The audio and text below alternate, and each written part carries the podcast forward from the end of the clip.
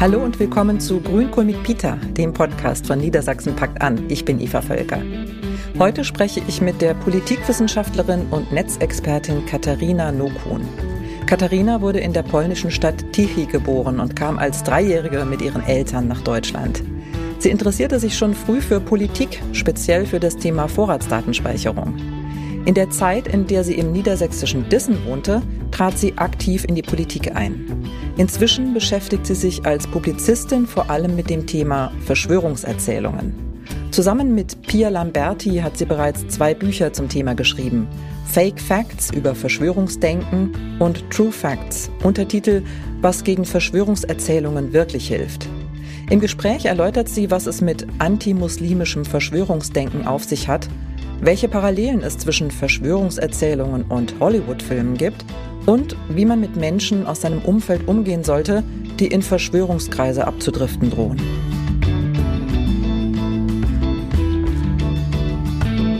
Herzlich willkommen zu Grünkohl mit Peter mit Katharina Nokun. Schön, dass du da bist. Hallo. Katharina, wie immer machen wir am Anfang ein kleines Frage-Antwort-Spiel zum Warmwerden. Was ist dein Lieblingsgericht? Szurek, das ist eine polnische, sehr spezielle Suppe. Sollte jeder mal probiert haben, würde ich sehr empfehlen. Okay. Was ist dein Lieblingswort? Puh. Ich glaube, da muss ich erstmal intensiv drüber nachdenken. Ich glaube, momentan ist Sommer mein Lieblingswort, weil ich mich äh, sehr nach Freizeit und äh, draußen sein sehne, wie wahrscheinlich viele. Das genau, tun viele von uns. okay. Was ist für dich das aktuelle Unwort? Ich glaube, momentan ist mein äh, aktuelles Unwort ähm, Ökofaschismus, weil Ökofaschismus eigentlich ein Wort ist, was so in der Wissenschaftscommunity eher als Beschreibung für eine Form von ja Rechtsextremismus ist, wo Naturschutz eingewebt ist. Das wird aber momentan von rechtsextremen Akteuren sehr stark verwendet, um Leute wie Fridays for Future abzuwerten. Und das ärgert mich ungemein. Mhm, mh. Du hast vorhin erwähnt, ähm, Katharina äh, Schurek, dein Lieblingsgericht, eine polnische Suppe. Du bist äh, im Alter von drei Jahren mit deinen Eltern aus Polen nach Deutschland gekommen. Hast du noch Erinnerungen an deine frühe Kindheit in Polen? Ich glaube nicht, ja. Also man bildet sich ja manchmal ein, man hätte noch Erinnerungen, irgendwie, wie man im Garten bei der Oma spielt oder so etwas. Aber da weiß man ja auch durch äh, aktuelle psychologische Forschung, wie leicht es ist, dass man solche Erinnerungen so später, ja, sag ich mal, einfärbt, weil man Fotos gesehen hat, weil Verwandte einem was erzählt haben. Jetzt muss ich aber sagen, ich bin zwar mit drei Jahren nach Deutschland ähm, gekommen mit meinen Eltern zusammen, mhm. aber ich bin natürlich auch immer wieder in den Sommerferien zurückgekommen. Mhm. Das heißt, ähm, ich war eigentlich jedes Jahr als Kind äh, mehrfach bei meinen Verwandten zu Besuch und habe da eigentlich eine ziemlich lebhafte Erinnerung daran. Das heißt, du hast dann auch immer wieder ähm, mit deinen Großeltern, mit deinen äh, Verwandten, mit deinen Eltern ja wahrscheinlich auch Polnisch gesprochen? Ja, also bei uns zu Hause wird Polnisch gesprochen, mhm. äh, wobei ich sagen muss, dass ich irgendwann auf Deutsch umgeschwenkt bin. Das heißt, ähm, ich habe angefangen auf Deutsch zu antworten, weil einfach mein kompletter Freundeskreis eben Deutsch war und das so die Sprache irgendwann war, in der ich auch besser kommunizieren konnte tatsächlich. Also ich spreche mittlerweile besser Deutsch als Polnisch, ähm, wobei ich Polnisch immer noch sehr gut verstehe. Und ich bin meinen Eltern sehr dankbar, dass bei uns zu Hause Polnisch gesprochen wurde, weil ich dadurch quasi eine ja gratis äh, Fremdsprache mitbekommen habe, die mir im Leben immer mal wieder was genützt hat und die auch ja sicherstellt, dass man eben auch so ein bisschen nach seinen eigenen Wurzeln schauen kann, weil man da einfach keine Verständigungsbarriere hat. Mhm. Du hast äh, unter anderem Politikwissenschaften studiert ähm, und dich auch politisch bei der Piratenpartei engagiert. Hat dein Interesse an Politik etwas mit deiner Biografie zu tun? Also möglicherweise Gründen, weswegen deine Eltern auch weg sind aus Polen oder dass bei euch zu Hause viel über Politik gesprochen wurde? Ja, es ist eine gute Frage. Also ich war schon immer politisch interessiert, auch schon zu Schulzeiten, bin beispielsweise mal zu so einem Treffen von Attac mit Freunden hingefahren ähm, und habe mich immer auch für den Politikteil in der Zeitung sehr interessiert. Und ähm, das politische Engagement hat bei mir so intensiver angefangen zur Uni-Zeit, als damals die Vorratsdatenspeicherung in Deutschland diskutiert wurde. Da ging es darum, dass vorgeschrieben werden sollte, dass unsere Telefon- und Internetprovider auf Vorrat speichern sollen, wer wann wen anruft, äh, wer wann wem eine SMS schickt. Damals war noch IP-Adresse und E-Mail-Betreff in Diskussion. Und da dachte ich einfach, mein Gott, das kann ich mir nicht vorstellen, dass das einer Demokratie gut zu Gesicht steht, beispielsweise bei Journalisten, aber auch bei Ärzten, auch Seelensorgern, solche sensitiven Informationen zu erfragen, auf Vorrat zu speichern, auch in Bezug auf Gewerkschaften, politische Parteien. Mhm. Und da habe ich mich entschlossen, mich dann auch stärker politisch zu engagieren, habe mich damals ähm, beim AK Vorrat, beim Arbeitskreis gegen Vorratsdatenspeicherung, so einem bundesweiten Bündnis sehr engagiert, ähm, auf lokaler Ebene, aber später dann auch auf Bundesebene. Und es kann schon sein, dass vielleicht die Biografie meiner Familie da eine Rolle spielt, ähm, weil man natürlich auch aus der Familienzeit mitbekommt, wie es damals war im Osten. Das, also in Polen gab es ja auch die großen Proteste von Solidarność, ähm, wo ganz klar war, dass man da gegen einen repressiven Staat demonstriert.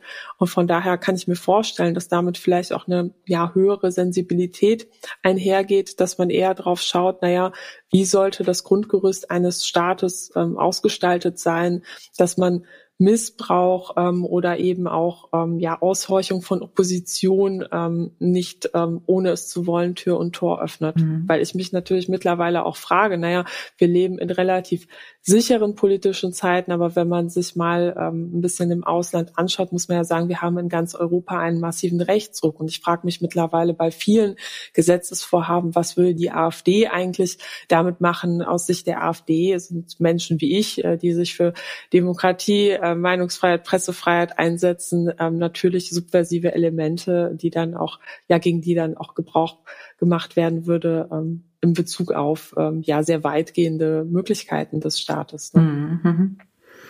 Du hast eben AfD angesprochen, rechtsextreme Gruppierungen.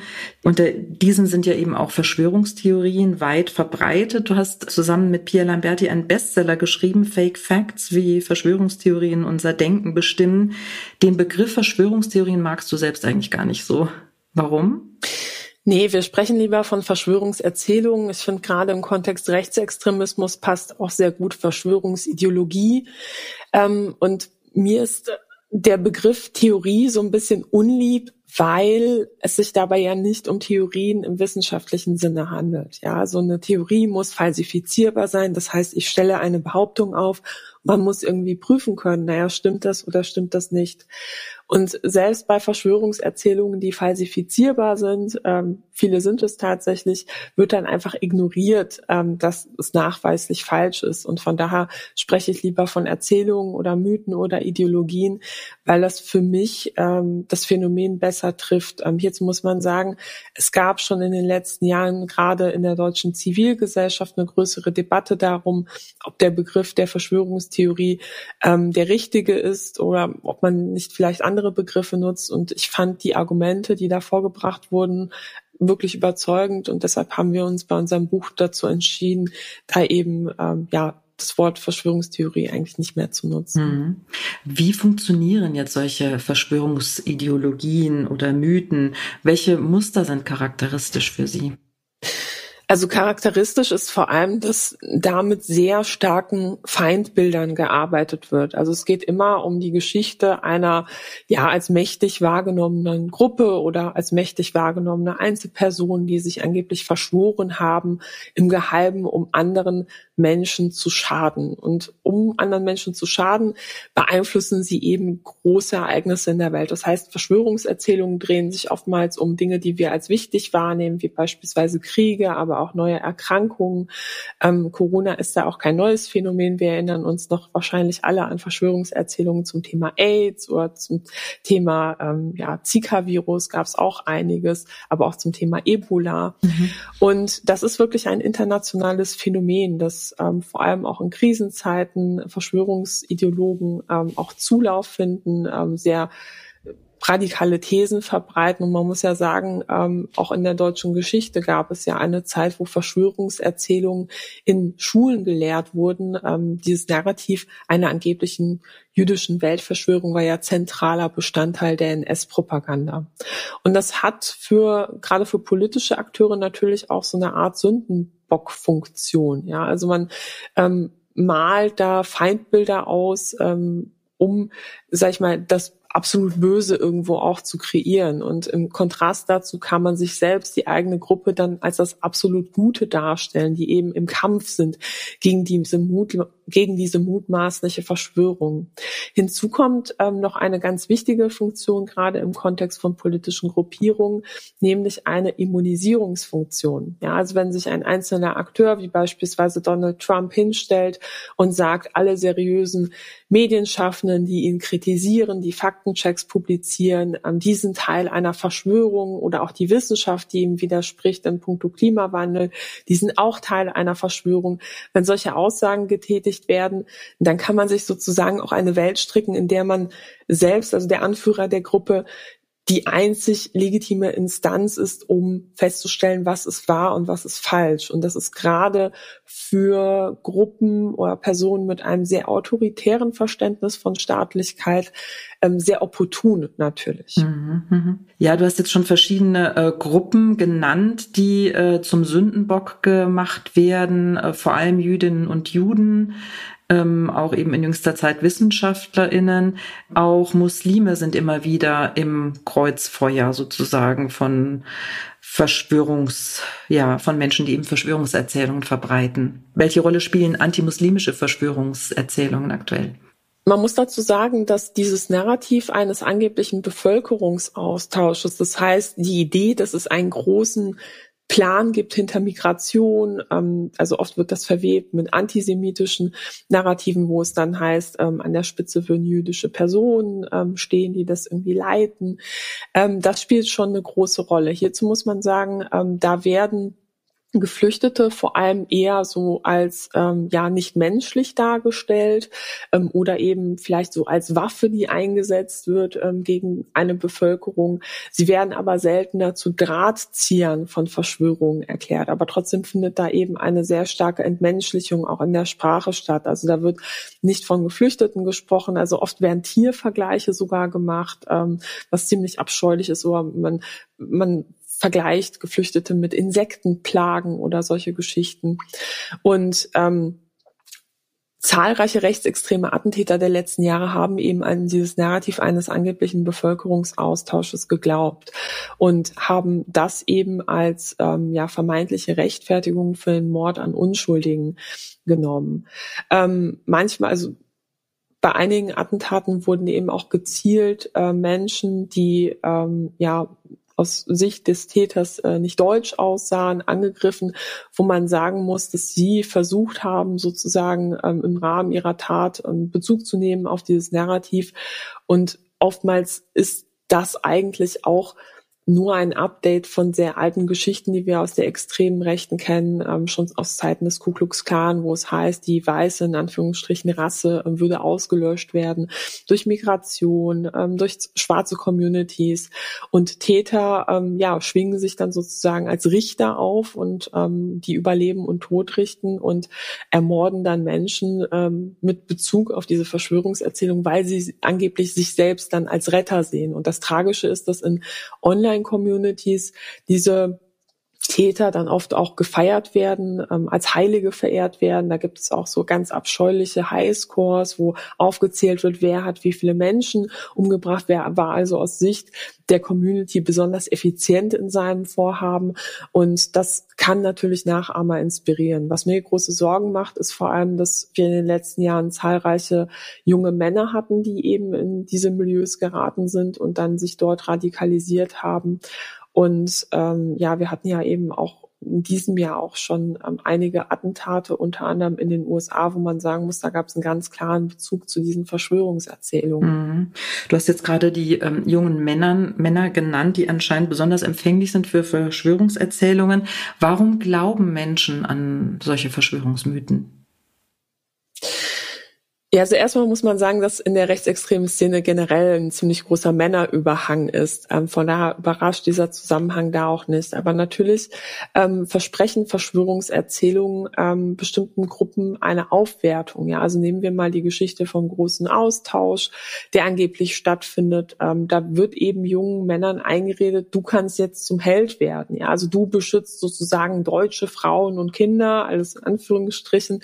Und äh, indem du jetzt los losziehst ähm, und zur Tat schreitest. Und wir werden dich verehren. Und das ist gerade für bestimmte ähm, Gruppen besonders attraktiv. Und teilweise wird auch gezielt versucht, ähm, Leute anzusprechen, die eher so isoliert sind, die sozial schwach angebunden sind. Und in Online-Communities ähm, wird dann eben auch ähm, sehr schnell so eine gemeinsame Sprache gefunden, dass der Täter sich dann sozusagen auch ähm, als Teil einer Community fühlt.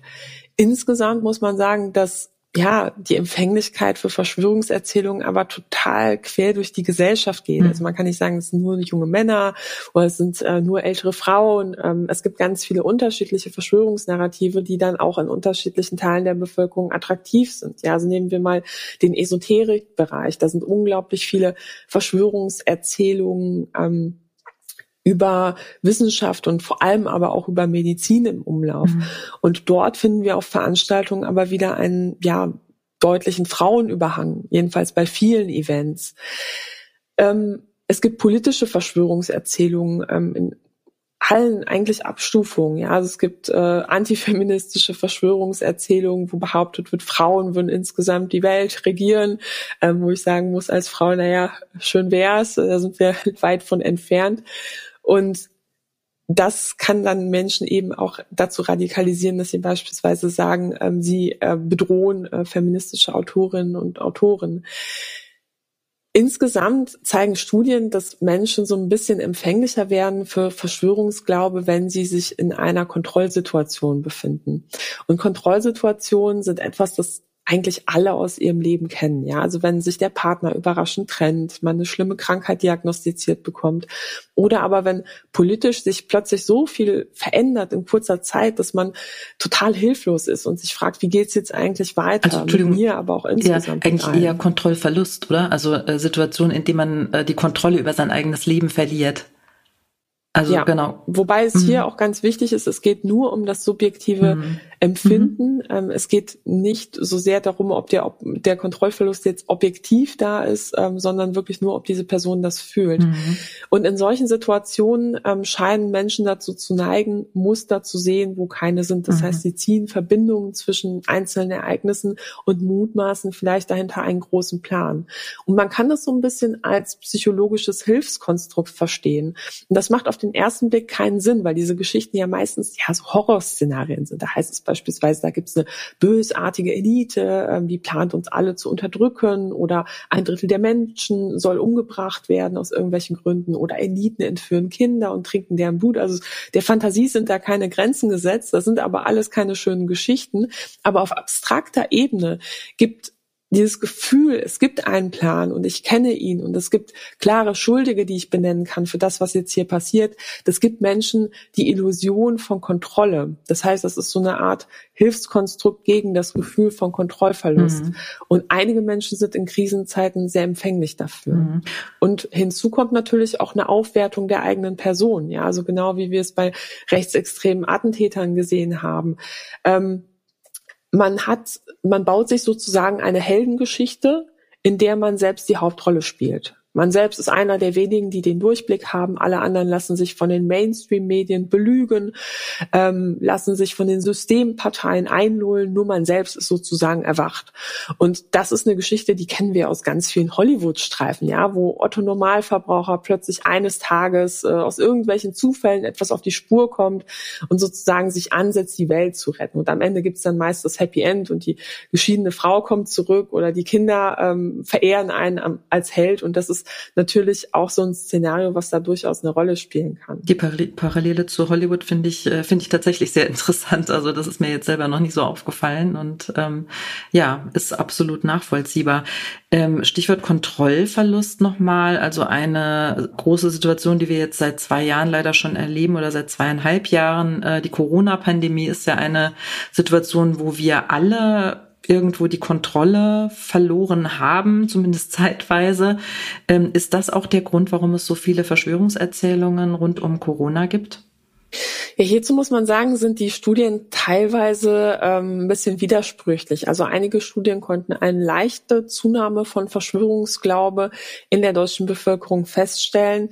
Ähm, es ist aber bei weitem nicht so viel, wie manch einer vermuten würde. Ähm, was viele allerdings auch nicht wissen, ist, dass Studien vor der Pandemie schon gezeigt haben, dass so ein Drittel bis ein Viertel der deutschen Bevölkerung zumindest empfänglich ist für solche Narrative.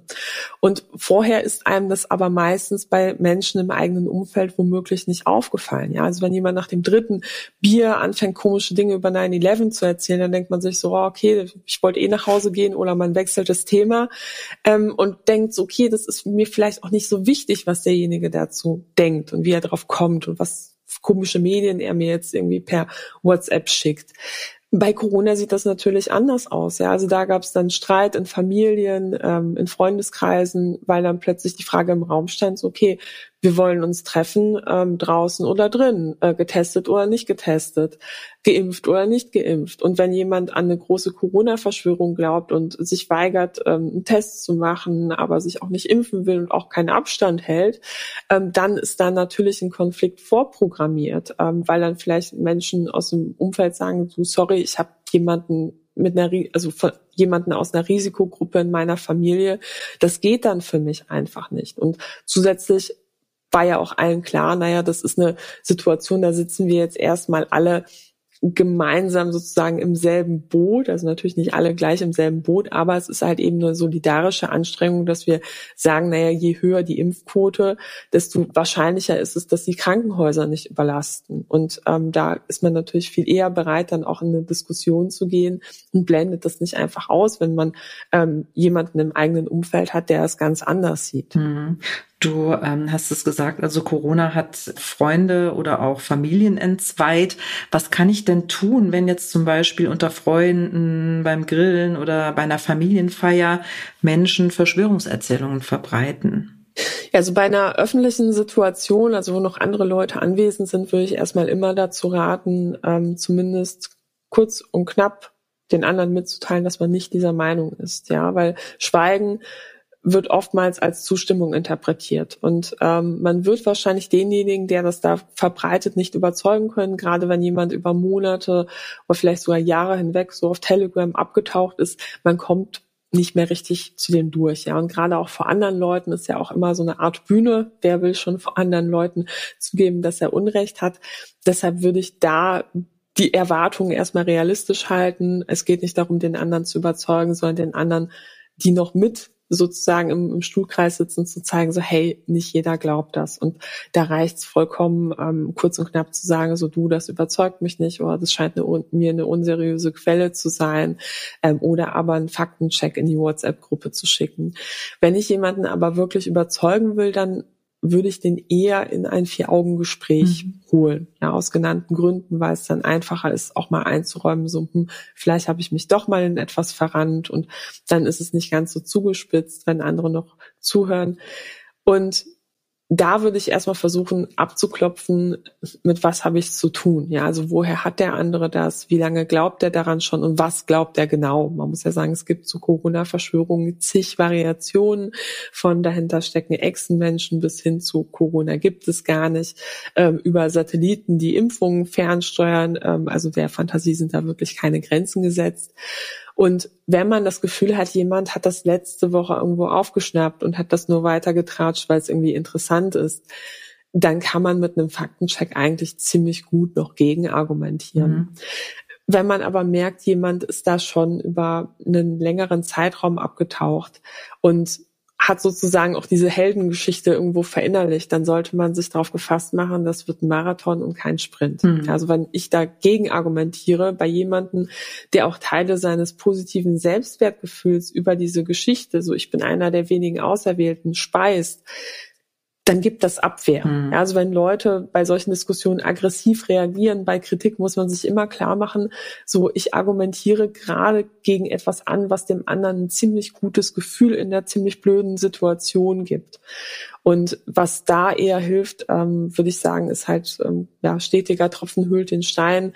Zu gucken, kann ich hier und da ein gutes Argument reinbringen oder eine gute Frage stellen. Fragen sind auch immer super, mhm. ähm, um, um da so ein bisschen Irritation reinzubringen und vielleicht einen guten Zeitpunkt abzupassen, wo der andere dann doch bereit ist, ähm, Sachen zu hinterfragen. Mhm. Den Hinweis mit dem äh, Zweiergespräch finde ich total gut. Auch ich denke, wenn man dann das Gespräch insgesamt viel besser unter Kontrolle hat, als wenn man da jetzt mit fünf Leuten am Tisch sitzt und einige haben schon äh, vielleicht ein bisschen was getrunken und dann weiß man auch nicht, wer sich jetzt dann mit wem möglicherweise solidarisiert. Ja, und vor allem äh, bestimmte Methoden ähm, passen einfach nicht für Gruppensettings. Mhm. Ja, also ich arbeite, also ich finde mit Fragen zu arbeiten Seiten auch immer ähm, sehr empfehlenswert, mhm. weil das eher auch eine offene Gesprächssituation ist. Man fragt beispielsweise, wie genau soll die Verschwörung funktionieren und hakt dann immer nach an Stellen, wo ähm, es keine schlüssigen Belege gibt oder wo es unlogisch erscheint, ähm, dass man beispielsweise sagt, okay, du sagst alle Leute, die bei den Medien und den Parteien arbeiten und im Krankenhaus, die wissen Bescheid über die große Verschwörung, dann zählt man mal zusammen, wie viele Millionen das allein in Deutschland wären und sagt so, so du ganz ehrlich, äh, dass so viele Leute ähm, an einer Verschwörung kollektiv teilnehmen und da das so geheim bleibt, erscheint mir nicht plausibel. Wir kriegen es nicht mal hin, zu zehnt irgendwie eine Geburtstagsparty im Geheimen zu organisieren. Ja, also mhm. wie soll das laufen? Oder halt Kartelle. Ne? Also es gibt ja zig Beispiele für Unternehmen, die illegale Preisabsprachen getroffen haben, wo wirklich Millionen auf dem Spiel standen und trotzdem hat jemand ausgepackt am Ende. Mhm. Und ähm, ja, bei Fragen vor Publikum ähm, läuft man einfach Gefahr, dass man so eine Bühne öffnet für mhm. die große Verschwörungserzählung. Und das ist am Ende, ähm, würde ich sagen, eher kontraproduktiv, weil man dann ähm, noch mehr Menschen sozusagen mit diesen Inhalten konfrontiert, die sonst vielleicht auch gar nichts ähm, oder sag ich mal, die sonst keine Berührungspunkte zu dieser Szene hätten. Mhm. Und in so einem Zweier-Setting, äh, denke ich, ist es auch nochmal leichter, ähm, so eine persönliche Ebene, also auch nochmal auf so einer persönlichen Ebene miteinander zu sprechen ne? und dann möglicherweise auch zu signalisieren, wenn das jetzt, keine Ahnung, eine gute Freundin ist, ähm, dass man vielleicht so ein bisschen trennt zwischen der Person und der Meinung, die sie jetzt gerade vertritt. Also ich finde es schon wichtig, wenn jemand rechtsextreme oder antisemitische Inhalte mhm. sagt, da halt auch immer klipp und klar zu sagen, so du, das verstößt ja. äh, gegen Werte, die, die mir sehr wichtig mhm. sind aus folgenden Gründen und das halt nicht einfach wegzulächeln oder ja. drüber hinwegzugehen, mhm. das dem anderen schon zu spiegeln. Ähm, ich finde, man sollte auch klar machen, dass man die Verschwörungserzählung nicht teilt. Mhm. Ne? Also einfach ein trockenes überzeugt mich nicht. Das muss der andere dann halt verkraften. Mhm. Ähm, was aber auch natürlich hilfreich ist, ist immer, wenn man so eine Art Beziehungskapital beim anderen hat. Also das heißt, ich habe eine funktionierende Beziehung, ähm, der andere vertraut mir vielleicht. Das heißt, ich bin vielleicht eine Person, die noch mit Faktenchecks mhm. um die Ecke mhm. kommen kann, während AD, ZDF und auch Christian Drosten längst abgeschrieben sind, weil die sozusagen als Teil der Verschwörung gelten. Mhm. Und da hat man schon äh, Chancen, die andere nicht haben. Ne? Und man kennt ja seine Pappenheimer im Freundeskreis, sage ich mal, und weiß halt beispielsweise so, okay, derjenige ähm, mag folgende Schauspieler. Ne? Also kann ich vielleicht argumentieren, äh, folgende Schauspielerin ist halt auch schon geimpft, brauchst du keine Sorgen machen. Oder aber liest gerne folgende Zeitung, ne? obwohl er vielleicht sagt, alle anderen sind längst Teil der Verschwörung, die Lokalzeitung liest er noch, dann vielleicht einen Artikel da raussuchen und dann halt eher darüber argumentieren, über diese gemeinsame Schnittmenge, die man noch hat. Und was ich wirklich gut finde, ist halt auch ähm, zu fragen mal, ähm, glaubst du eigentlich, die Beschäftigung damit tut dir gerade gut? Weil kurzfristig können Verschwörungserzählungen ein gutes Gefühl geben. Ich bin auserwählt, ich habe die Illusion von Kontrolle. Ähm, aber langfristig ähm, kann das Menschen ganz schön runterziehen. Ähm, da gab es auch Untersuchungen zu, die gezeigt haben, ähm, dass Ängste eigentlich langfristig verstärkt werden eher dadurch. Ne? Also klar, es gibt auch diese Phänomene, wo Leute irgendwann sich einen Bunker im Garten bauen wollen, weil sie glauben, der, der Weltuntergang kommt. Ähm, oder sich halt sogar ähm, versuchen zu bewaffnen ähm, mit aus dem Internet bestellten Waffen. Ähm, das sind natürlich Extrembeispiele, aber wenn man merkt, ähm, die andere Person ähm, hat da so eine Obsession entwickelt, ähm, kann man ruhig mal die Frage stellen, wie geht's dir jetzt eigentlich damit? Ähm, oder glaubst du, das tut dir beispielsweise gut, so viel auf Telegram zu sein, weil vielleicht reflektiert die andere Person das ja mhm. und probiert es einfach mal aus, wie es ist, einen Tag mal nicht auf YouTube, Telegram die ganzen Schneck Schreckensnachrichten zu bekommen. Und das kann durchaus auch ein Türöffner sein, dass man dann eher inhaltlich wieder rankommt, weil die Person dann so ein bisschen sich ähm, zurückzieht aus dem Ganzen. Was auch eine gute Frage ist, ist, ähm, was wird dich eigentlich vom Gegenteil überzeugen? Mhm. Weil Anhänger von Verschwörungserzählungen oftmals von sich selbst die Meinung haben, dass sie besonders offen sind für Neues mhm. und nur der andere ist total verbohrt und blind und will es nicht sehen. Mhm. Und wenn aber auf diese Frage keine Antwort kommt, ja, also dann setzt ja vielleicht so ein kleiner Reflexionsprozess ein, dass man sich eventuell in was verrannt hat. Mhm. Ja, weil, wie gesagt, eine wissenschaftliche Theorie muss falsifizierbar sein, wenn man dabei bleibt, egal was der andere sagt. Es ist halt keine wissenschaftliche Theorie, sondern es ist eine Glaubensüberzeugung. Ähm, ja, und das muss man dann an der Stelle dann halt auch klar machen. Mhm, okay. Andere von ihrem Verschwörungsglauben abzubringen, ist eine Sache. Wie können wir uns selbst vor Verschwörungserzählungen schützen? Also ich würde gerne noch mhm, einen okay, Punkt äh, ergänzen. Mhm. Ähm, und zwar, was mir ganz wichtig ist, ist auch folgendes, ähm, Beratungsstellen raten ab einem gewissen Punkt der Radikalisierung auch davon ab, weiter inhaltlich zu diskutieren. Das heißt, man kann gucken, ist jemand noch offen, für ab und zu mal eine Frage oder einen Impuls, ähm, kann ich noch mit dem reden. Aber wenn es eigentlich immer eskaliert und man das Gefühl hat, der andere hört mir überhaupt nicht zu, dann raten Beratungsstellen wirklich dazu, einen Schritt zurückzugehen und sich anzuschauen, naja, welche Bedürfnisse werden da befriedigt. Beispielsweise flieht der andere vor Problemen, indem er sich in diese, indem er sich in diese Fantasiewelt flüchtet. Ähm, oder aber ist es diese Gruppenzugehörigkeit, die ähm, er anziehend findet bei den neuen Kontakten, die er da gemacht hat. Selbstwirksamkeitserfahrung, dann versucht man das eben, diese Bedürfnisse auf eine gesunde Art und Weise im Rahmen der privaten Beziehungen, die man hat, zu befriedigen. Mhm. Also in der Familie beispielsweise, ich gebe jemandem ein bisschen mehr Verantwortung, damit der Selbstwirksamkeitserfahrung mhm. auch eben im kleinen Rahmen woanders machen kann. Ne? Oder ich verkuppel jemanden mit irgendeinem Sportclub, damit die Telegram-Gruppe nicht die einzige ähm, ja menschliche Interaktion unter der Woche ist, mhm. sondern auch mal vielleicht was anderes. Ähm, das kann ähm, eine hilfreiche Strategie sein, um in Familien irgendwo ja ein Zusammenleben noch weiter zu ermöglichen. Hierzu muss ich aber sagen, es ist auch okay, irgendwann, mhm. es ist auch okay, irgendwann einfach mal ähm, eine rote Linie zu ziehen und zu sagen, so du, so geht das nicht. Ne? Also wenn der andere mich permanent beschimpft, dann mhm. muss man das klar benennen. Das muss man sich nicht bieten lassen, ja. Und ähm, wenn beispielsweise jemand ähm, einen die ganze Zeit abwertet, dann würde ich das auch mhm. ansprechen, also eher Form von gewaltfreier Kommunikation, ähm, beispielsweise zu sagen, so du, ich habe dich als jemanden erlebt, der immer sehr offen und rücksichtsvoll war. Mhm. Ähm, wenn du mich aber als schlafscharf bezeichnest, dann habe ich das Gefühl, egal was ich sag, ähm, es wird lächerlich gefunden und dann macht das für mich keinen Spaß zu diskutieren. Hast du eine Idee, wie wir das anders lösen können? Mhm. Ähm, oder aber ständige Bekehrungsversuche. Das ist oftmals äh, etwas, was in vielen Familien zum Problem wird. Und dieses ständige Bekommen von Links, ähm, E-Mails, mhm. da auch irgendwann sagen, so du, ähm, ich verstehe, dass wir da unterschiedlicher Meinung sind, aber bitte respektiere, dass mir das zu viel ist an der Stelle. Ja, wenn man sich ständig im Kreis, im Kreis dreht, das ist ja irgendwann nicht mehr auszuhalten, denke ich. Mhm. Ja, und wenn man sagt, es passt einfach für mich gerade nicht, weil ich selber keine freien Kapazitäten habe, mhm. dann ist es auch okay zu sagen, ich mache jetzt eine Kontaktpause und wenn es gar nicht mehr geht, ist auch eine persönliche Entscheidung. Ähm, ja, ist bei einigen dann auch klar, dass äh, es in Richtung Kontaktabbruch tatsächlich geht. Mhm. Aber wenn man jemanden rausholen will, muss man sagen, es ist eigentlich das Beste, zumindest die emotionale Verbindung so lange wie es geht zu halten, damit derjenige nicht sozusagen isoliert ist in einer Gruppe von Gleichgesinnten, wo er gar keine Gegenrede mehr bekommt. Mhm, mhm. okay. Ja, ich stelle dann einfach nochmal die Frage, ähm, andere von ihrem Verschwörungsglauben abzubringen, ist die eine Sache. Die andere Sache ist, sich selbst vor Verschwörungserzählungen zu schützen. Du hast vorhin skizziert, ähm, ja, junge Männer sind eher empfänglich für rechtsextreme Verschwörungserzählungen, ähm, Frauen wiederum für Verschwörungserzählungen im medizinischen Bereich. Also im Prinzip kann jeder ja, Verschwörungsglauben anheimfallen oder dem zum Opfer werden. Ist das so? Tatsächlich ist es leider so. Ja. Also das ist eine ganz wichtige Botschaft mhm. auch unseres Buchs gewesen, mhm.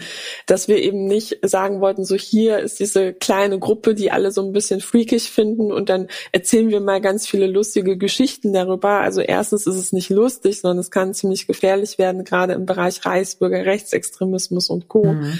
Und zweitens, ähm, das sind halt Leute, die Bestandteil waren vorher von ganz normalen Familien. Mhm. Ähm, das sind Leute, mit denen wir vielleicht aufgewachsen sind, alte Freundinnen aus dem Kindergarten, die uns jetzt ähm, in Corona-Zeiten über den Weg läuft und plötzlich total komisch geworden ist. Und für uns war es ein wichtiges Anliegen, das auch so ein bisschen aus der Schmuddelecke zu holen, mhm. ja, weil vorher man hat sich einfach sehr geschämt, mhm. wenn man jemanden in der Familie hatte, der so komplett abgedriftet ist. Und ich finde, das ist tatsächlich etwas, ähm, was ich hoffe, was langfristig bleibt, dass wir als Gesellschaft offen offener darüber sprechen und eben auch ähm, klar ist, das, kommt in den Besten, das kommt in allen Familien vor. Ja, also es gibt Studien, die zeigen, es gibt da keine großen Unterschiede in Bezug auf Alter, in Bezug auf Geschlecht minimal. Ja, also mhm. also einige Studien sagen mehr Frauen, einige neuere ähm, eher Männer, aber die Unterschiede sind marginal. Auch mhm. unterschiedliche Einkommensgruppen ist alles vertreten. Es gab eine Studie, die hat gezeigt, dass antisemitische Verschwörungserzählungen auch in Hocheinkommensgruppen ziemlich verbreitet waren. Mhm. Und es gibt dieses Vorurteil, na ja, das ist ein Bildungsproblem. Das sind halt Leute, die halt nicht viel Bildung haben. Hierzu muss man sagen, es gibt Studien, die haben so einen leichten Zusammenhang zwischen Bildungsabschluss und Verschwörungsglaube gemessen. Aber dieser Zusammenhang war nicht so wirklich stark. Und es liegt wahrscheinlich eher daran, ähm, an diesen Kontrollverlustsituationen im Alltag, mhm. wenn man eher finanziell in einer prekären Situation liegt, ähm, abhängig beschäftigt mit Mindestlohn, beispielsweise Werkverträge und so weiter. Und das ist eben, also da hat man ein höheres Risiko bei einem niedrigeren Bildungsabschluss da erlebt man alltäglichen Kontrollverlust. So, und das spielt da eher eine Rolle als die Frage, ob man wie mehr Deutsch, Latein oder sowas in der Schule gehabt hat. Mhm. Ähm, von daher, ich glaube, der beste Schutz ist eigentlich, sich klar zu machen, naja, es gibt Verschwörungserzählungen. Ich, ich selbst bin wahrscheinlich in Krisensituationen anfälliger dafür. Mhm. Die bieten mir etwas, ja, also die bieten mir eine Möglichkeit von Aufwertung. Ähm, danach kann man, also davon machen sich Leute manchmal auch abhängig.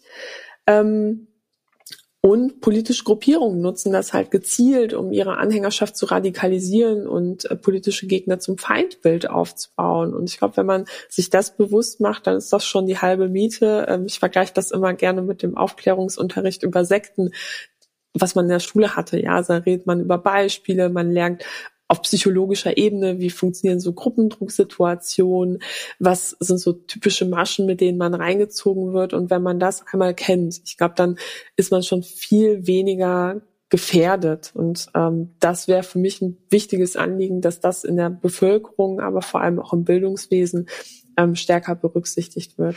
Es ist jetzt in einem, einigem, was du schon gesagt hast, ähm, angeklungen, ähm, verschiedene Attentate eben äh, in den USA jetzt auch vor einigen Monaten. Wie gefährlich ähm, sind Erzählungen über geheime Verschwörungen für die Demokratie und für unsere Gesellschaft insgesamt? Sie sind massiv gefährlich. Wir haben ja alle mitbekommen, in den letzten Monaten gab es auch ähm, Demonstrationen in unterschiedlichen Städten, wo dann teilweise Leute mit Fackeln vor dem Haus ähm, einer Politikerin beispielsweise gestanden haben. Und es gab auch Mordpläne gegen ähm, einen Ministerpräsidenten, gegen unseren Gesundheitsminister, die aufgedeckt wurden. Da ist also nichts passiert. Aber die Frage ist, was wäre denn passiert, wenn es nicht aufgedeckt worden wäre? Mhm. Und ähm, was mir momentan große Sorgen macht, ist vor allem diese Einschüchterung auf lokaler Ebene. Mhm. Ja, also wir kriegen meistens nur diese Morddrohungen auf Bundesebene mit und das sind halt auch Leute, die haben Personenschutz, was ja auch richtig und wichtig ist. Was ist aber mit der Lokalpolitikerin, die plötzlich aus dem Querdenken-Umfeld Briefe bekommt, wo es heißt, ich weiß, wo deine Tochter zur Schule geht und diese und das ist ziemlich klar, okay, die Person weiß das mit großer Sicherheit, weil es gibt nur eine Schule hier im Dorf. Und das kann tatsächlich Leute dann aus der Lokalpolitik rausekeln, ja, weil sie sagen, das möchte ich mir nicht geben, diese ständigen Angriffe. Und insgesamt muss man sagen, Verschwörungserzählungen machen das, das Fundament kaputt, das wir brauchen, um eine funktionierende Demokratie zu haben. Ja, also beispielsweise Presse, eine freie Presse ist ja mhm. eine Kontrollinstanz auch für die Mächtigen. Ähm, wenn sich allerdings Politiker wie Donald Trump hinstellen und sagen, naja, alle Medien, die schlecht über mich schreiben, die sind Teil einer Verschwörung, glaubt denen nicht, dann baut er sich und seine Anhängerschaft quasi auch so eine Welt, in der er unangreifbar wird. Und ähm, das halte ich für brandgefährlich. Und wir sehen ja auch im deutschen Umfeld von Corona-Leugnern und verschwörungsideologischen Protesten, dass da teilweise vor Redaktionen demonstriert wird. Ich kenne einige Journalisten, die auch von solchen Demos berichten. Ähm, die fahren da genauso ausstaffiert hin, wie sie sonst zu einer rechtsextremen Demo fahren ne, weil sie auch immer sagen, da gibt es das Risiko, dass ich angepöbelt und mhm. angegriffen werde, dass versucht wird, mir mein Handy wegzureißen. In einigen Fällen ist es eben auch zur Ausschreitung gekommen, wo nur die Polizei dann Schlimmeres verhindert hat.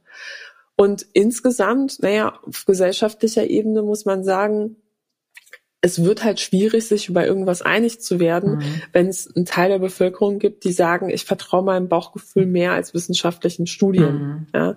Ähm, wie wollen wir da eine, eine, wie wollen wir da eine gute Lösung für den Klimawandel finden? Mhm. Ich würde sagen, das ist halt dann unmöglich. Und an der Stelle kann man dann auch inhaltlich kaum noch diskutieren, vor allem weil man dann ja auch als ja, Diskussionsteilnehmer dann nicht mehr wahrgenommen wird, sondern eher als Feind, ja, als Teil der Verschwörung. Und das ist toxisch für jegliche politische Debatte, weil Demokratie ja auch irgendwo auf Kompromissen beruht. Ähm, Kompromisse sind mit solch einer, ähm, ja, mit Verschwörungsglauben dann halt auch nicht möglich oder auch auf Argumente eingehen. Mhm. Ja, dieser Tage ähm, erscheint ja euer neues Buch, das du zusammen mit Pia Lamberti geschrieben hast, über die radikale Gedankenwelt der Esoterik. Was haben Esoterik und Verschwörungsglauben gemeinsam? Meine Co-Autorin Pia Lamberti hat tatsächlich mal eine Studie gemacht, ähm, wo sie sich angeschaut hat, gibt es einen Zusammenhang zwischen Leuten, die sogenannte alternative Heilverfahren nutzen, und damit meine ich jetzt explizit Esoterik, also nicht ähm, sag ich mal, Kräuter, wo man wissenschaftlich messen kann, dass sie tatsächlich was bringen, mhm. ähm, sondern ich meine damit beispielsweise Handauflegen, mhm. Reiki, Fernheilung, so Geschichten. Mhm. Und in der Gruppe, die so etwas nutzt, ähm, war der Anteil der Leute, die an Verschwörungserzählungen glauben, viel höher als in der Gesamtbevölkerung. Mhm. Ähm, Pia hat mir danach gesagt, du Katharina, ähm, ich habe noch nie vorher eine Studie gehabt, wo ich so einen starken Zusammenhang gemessen habe. Das heißt, ähm, die Überschneidungen sind vielfältig. Ähm, wir sehen auch gerade, dass das Thema Corona-Impfung gerade in Esoterikgruppen mit Gesundheitsbezug eine Riesenrolle spielt. Und da, da sind die Übergänge wirklich fließend. Ne? Also da werden teilweise irgendwelche Wundermittel angeboten gegen Corona oder zur angeblichen Ausleitung von Impfungen, die wir eben auch sonst bei verschwörungsideologischen Plattformen ähm, oder Telegram-Kanälen sehen.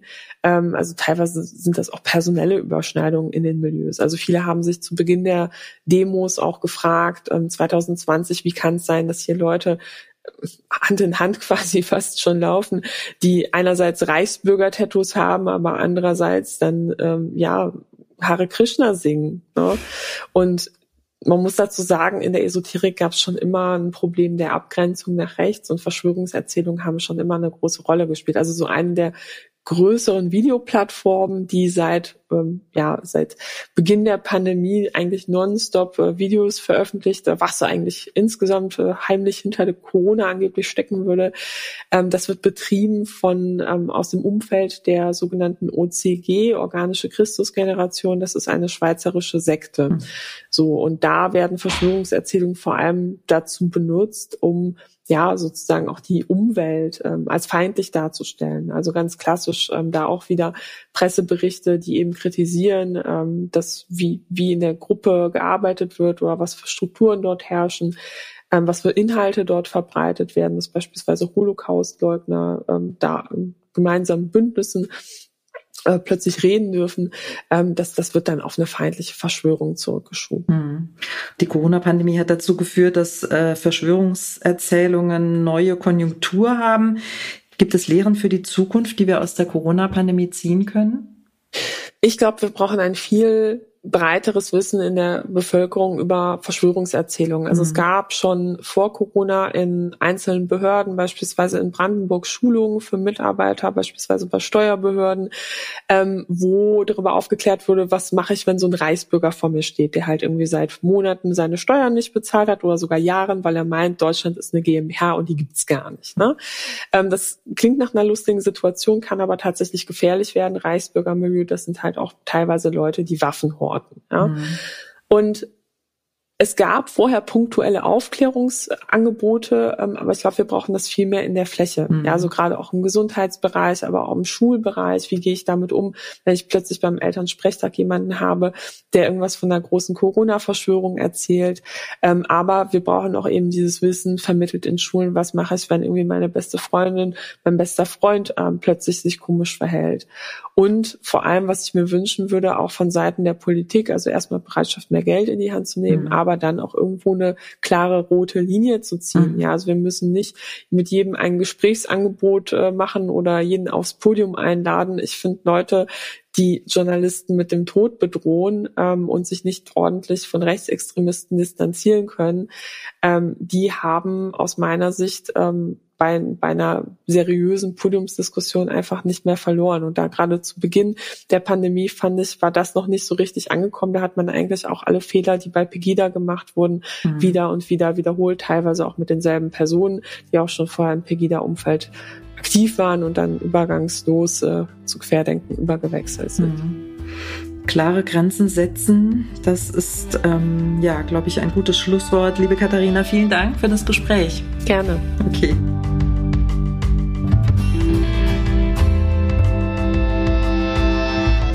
Das war das Gespräch mit Katharina Nokun. Ich hoffe, es hat euch gefallen.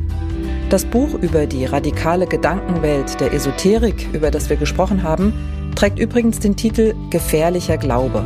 Es erscheint am 30. September im Quadriga Verlag. Das war's wieder mal von Grünkohl mit Peter. Wir freuen uns über eure Bewertung auf Apple Podcast oder Spotify. Wenn ihr keine Folge verpassen wollt, abonniert Grünkohl mit Peter überall, wo es Podcasts gibt. Das Team von Grünkohl mit Peter freut sich auch über Anregungen oder Kritik von euch. Schreibt eine Mail an bündnismitue.niedersachsen.de. Danke fürs Zuhören und tschüss, bis zum nächsten Mal.